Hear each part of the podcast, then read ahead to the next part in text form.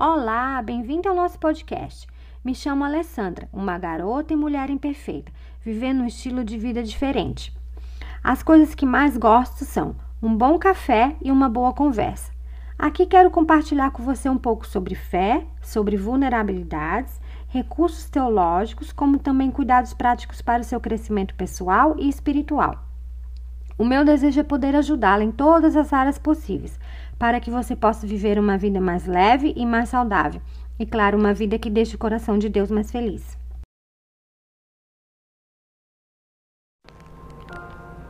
Hoje o nosso podcast vai ser um pouquinho diferente. Vou tentar começar com essa nova versão. Colocar uma música de fundo, uma música de fundo, uma música de adoração no fundo. Por quê? Porque aqui em casa, quando não estamos em devocional, ou quando não estamos lendo a Bíblia, ou quando não estamos até assistindo um filme para distrair um pouco a mente, estamos sim em espírito de adoração para trazer Deus para dentro do nosso lar. E eu espero que esse exemplo seja um exemplo para você também, começar na sua casa. Mas vamos lá. Se você tem um prego espetado no pé, você não fica por aí mencionando as maneiras como Deus cuidou de você no passado. Em vez disso, você tira o prego, não é mesmo? Da mesma forma, quando você entra em pânico, lembrar de Deus pode ser a última coisa que passa pela sua mente. Você só quer alívio e um fim para a resposta de seu corpo ao medo. Seu coração está acelerado, suas mãos estão suadas, a tontura aparece e outros sinais de ataques de pânico também. No entanto, os ataques de pânico são bem diferentes do que um prego no nosso pé. Esses intensos sentimentos de medo são resultado de pensamentos ansiosos. A cura, então, é adiar, é levar embora os pensamentos ansiosos e adotar pensamentos cheios de fé. Mais fácil é dizer do que fazer, não é mesmo? Para ajudá-la então a vencer o pânico, desenvolvi alguns princípios de ação, passo a passo. Vá em sua própria velocidade. Tome microações em direção ao seu objetivo de vitória em vencer aos ataques de pânico. Faça um plano de ação para lembrar de Deus quando uma crise de pânico te ameaçar, vier te ameaçar. Quando nos concentramos em quem Deus é, nossos pensamentos ansiosos diminuem em intensidade e frequência. Isso é o que queremos, não é mesmo? Mas se insistirmos em nossas circunstâncias amedrontadoras, os ataques de pânico geralmente vão piorar e podemos até nos tornar escravos, escravos do nosso próprio medo. Então, como, como, nos, como podemos nos lembrar de Deus?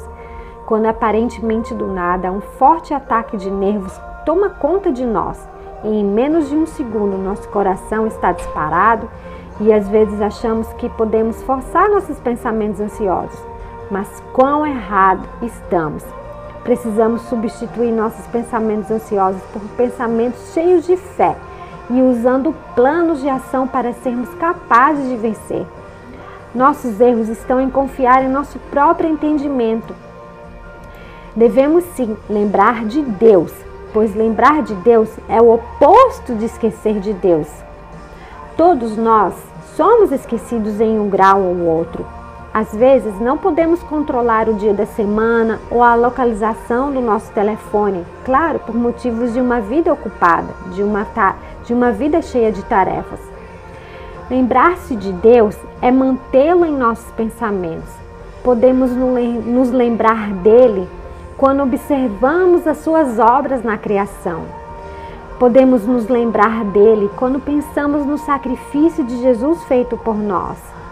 Também podemos nos lembrar dele quando estamos lendo a sua palavra, quando cantamos salmos, hinos e canções espirituais. Podemos aprender a exercitar a gratidão e assim levar embora a nossa ansiedade. Embora essa e outras lembranças semelhantes nos ajudem a manter nosso pensamento em Deus, uma maneira excepcionalmente eficaz é relembrar suas promessas, não importando quão assustador seja. Aqui descrevo a você algumas tarefas comuns para relembrar das promessas de Deus. Leia, leia os relatos de Ruth, leia os relatos de José, e anote, anote todas as provisões de Deus que você possa identificar nesses relatos. Suas promessas são longas. Suas promessas vêm de provisão, de conforto, de cuidado, de justiça, de amor, de paz, de poder, de paciência conosco, de ordem, de fidelidade. E estes são alguns dos atributos de Deus. À medida que você conseguir ver que Deus está por perto, perto de nós, à medida que aprendemos a aprender conscientemente a se lembrar de seus atributos enquanto antecipa uma, uma situação de medo ou crise de pânico, nossos pensamentos ansiosos darão lugar a pensamentos cheios de fé e, e o pânico grandemente será diminuído e até mesmo desaparece por completo. Mas conhecer a Deus vem em primeiro lugar, sempre, pois Ele é o nosso alicerce. Para lembrar de Deus, é claro, conhecê-lo. Mesmo muitos cristãos realmente não conhecem seu caráter. É claro que nós cristãos proclamamos publicamente um relacionamento com Ele por meio da nossa fé em Cristo Jesus, não nas nossas obras.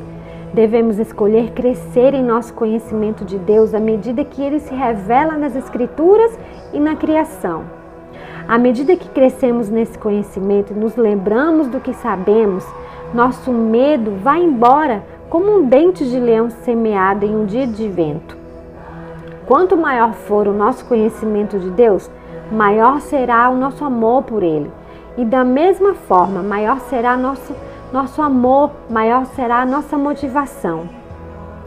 Se não buscarmos e não encontrarmos nosso amor no próprio Deus, o buscaremos em outro lugar. Isso ocorre muito, entre muitos hoje.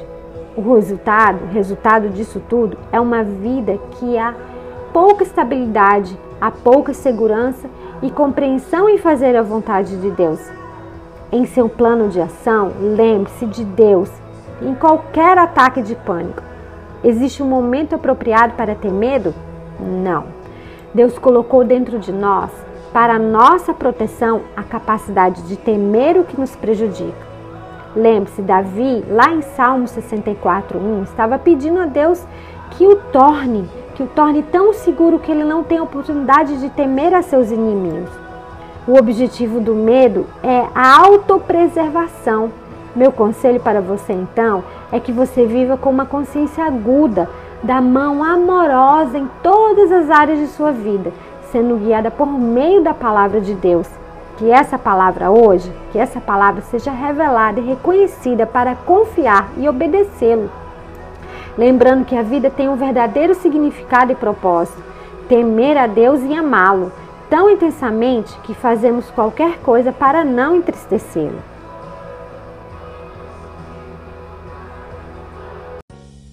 Por hoje é só.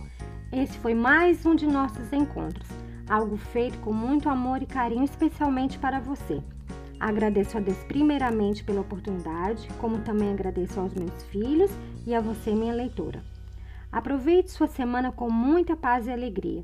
A minha oração de hoje é que cada palavra faça sentido ao seu coração e que você possa, em sua semana, romper com algo novo, romper com sua identidade em Cristo.